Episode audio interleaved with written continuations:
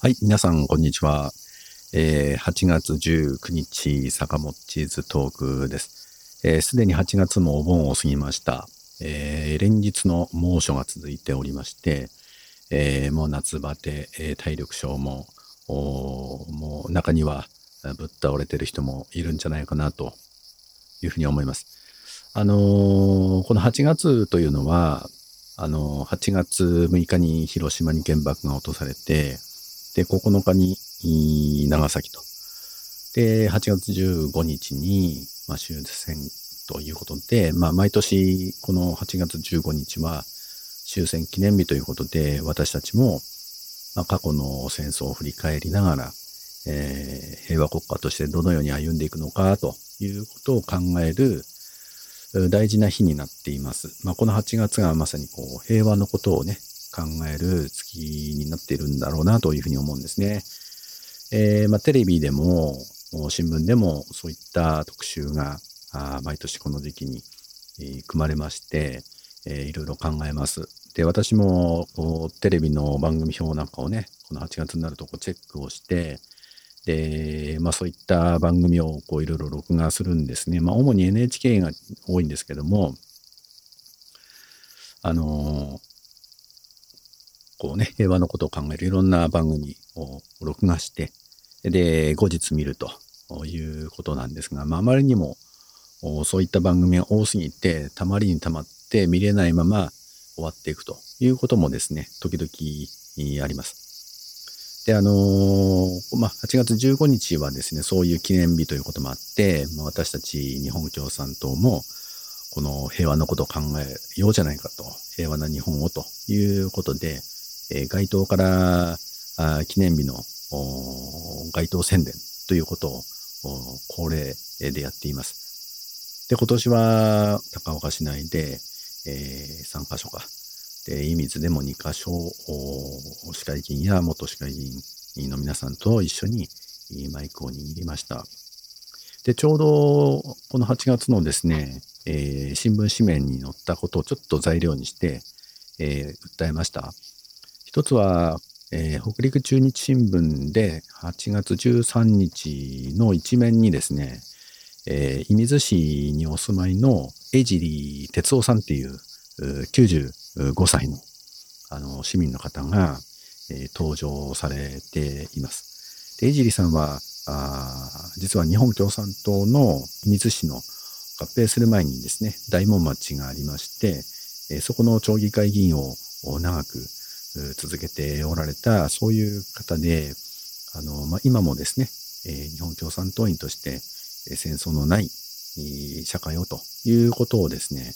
えー、まあ、いろいろ新聞当初などを通じて、えー、アピールをされている、そういう方ですね。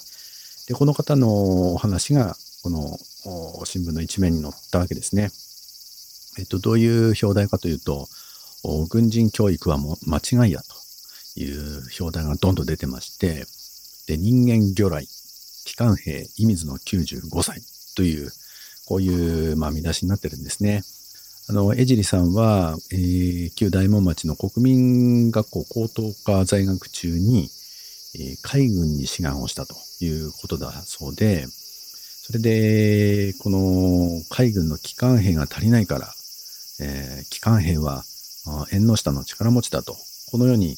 えー、学校の校長先生とかですね、町の助役の方にそう言われて、よしということで志願をされたそうなんですね。で、まあ、その後ですね、えー、この、いわゆる、まあ、人間魚雷、特攻兵器ですね、えー、単身この魚雷に操縦艦に行って魚雷に乗り込んで操縦艦に行ってえー、まあ、爆弾がもうたっぷり積まれてる魚雷なんですけども、この一人操縦をしてですね、えー、それでこの敵艦に突っ込むと、そういう、まあ、あ魚雷兵器、特攻魚雷が、あの、作られたんですね。えー、戦局がですね、もう極めて厳しくなる中で、えー、まあ、特攻のいろんな、えー、飛行機で特攻する、そういうものとかですね、魚雷とかですね、まあ、そういうのを作られたわけですね。で、あの、このですね、人間魚雷の回転という、そういう、まあ、名を持つ魚雷兵器なんですけども、この特攻兵器を、まあ、あの整備する仕事に疲れたあそうです。もしその操縦者が足りないんであれば、自分自身もこれに乗って、えー、特攻をする覚悟、決意でいたんだと。あの、こんな話がね、えー、書かれています。で、あの、この軍隊の中での様々な訓練では、えー、ちょっとしたミス、失敗についてもひどい怒られ方をしたと。上官にですね、失敗すると、えー、軍人精神注入棒なるものでですね、お尻をもう叩かれて紫色に腫れ上がるほどだったという話とか、それから、まあ、ミスってしまうと、その一つの、まあ、グループが、みんなですね、えー、共同責任、連帯責任になって、えー、この全員がですね、これ一分隊45人の若者たちが手をつないで手拭いで縛られて、そこに電気を流される罰もあったと。えー、こんなことまでね、書かれています。えー、食事をひっくり返されて床に落ちても食べることを許されなかった。えー、それから歩行訓練では歩幅前進中に、え水筒の蓋が取れただけでも殴られたということでね。で、耐えきれずに、そのパッターボートの中で、えー、自死した仲間もいたと。このように語っておられました。で、まあ結果的にはですね、この江尻さんが自分自身がこの、えー、魚雷に乗り込んで、この出撃するということは、あの、なかったそうですけれども、あの、絶対にこの戦争は負けるとは思ってなかったと。神風が必ず吹くというふうに信じ込んでいたそうで、えー、まあ、戦、あの、この戦争が終わったよというですね、あの、連絡を受けても、あの、まあ、米軍などがですね、この日本に上陸した時には、えー、竹槍でね、戦うつもりなんだというふうに、まあ、戦争が終わった後もそのようにしばらくは信じていたというようなお話も書かれていました。で、まあ、いろいろ振り返った後ですね、あの、江尻さんが最後にこのように語っています。え、当時の教育は間違いあった。戦争で人が人を殺すこと以上に最悪なことはない。戦争を世界からなくさないとなというふうに語ったというふうに基地が、え、結ばれています。えー、まあ、こうやってですね、生き残った、まあ、戦争のことを知る世代っていうのは、本当にどんどん少なくなっている中で、えー、まあ、こうやってね、過去のことを語り継ぐ方々の存在というのは本当に大事になってるなというふうに改めて、えー、感じました。それからあの8月15日のですね、まあ、いろんなの新聞社説いろいろ見たんですけど、まあ、我が富山地元のですね最大の部数を誇る北日本新聞の社説は非常にいい中身だったなと思っています。えー、社説はですね、えー、見出しに反戦、今こそ高らかにという言葉が、えー、書かれていまして、で戦争を知らない私たちというふうに副題があります。であのここでもですね、えーと、人口の8割は戦後生まれになっていると。でそういう今こそ私たちが声を上げ、反戦機運を高めたいっていうふうにですね、えー、まあ、冒頭書いてあるんですね。で、あのこの中ではですね、ロシアの、まあ、ウクライナ侵略があって、で、さらに中国や北朝鮮の脅威も相まって、えー、私たちの国民の戦争に対するいろんな恐怖心を高めているんだと。で、ところが、そういう恐怖心の心理は反戦ではなく、軍拡の原動力に利用されていると。このように書いていますね。えー、国民の不安を背景に勇ましい国防論が力を増し、歯止めを失いつつあると。防衛費は大幅に増え、反撃能力という攻撃力の保有が決まったと。えー、同志国への殺傷力のある武器輸出も議論され始めたと。このように書いています。世界では主要国が軒並み防衛費、国防費を増額していると、えー、このように書いてあるんですね。で、まあそういう、この危機感というか、現状のですね、えー、まあ国防という名の、まあ、軍備拡張に対しての、まあ、この社説さんは、非常に危機を感じているという、こういう書き方をされているんですね。それで、あの、この、まあ、結論的に最後はね、この、仮に防衛力を強化するにしても、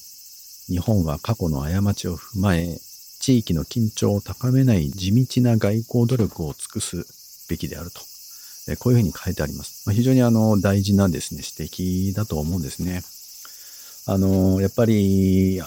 北朝鮮が危ない、中国が危ない、台湾が、中国が攻めてくる、みたいな、あの、そういうものによって、どうやったら日本を守れるんですか？みたいなね、そういう、まあ、あの、素朴な思いって結構あると思うんですけども、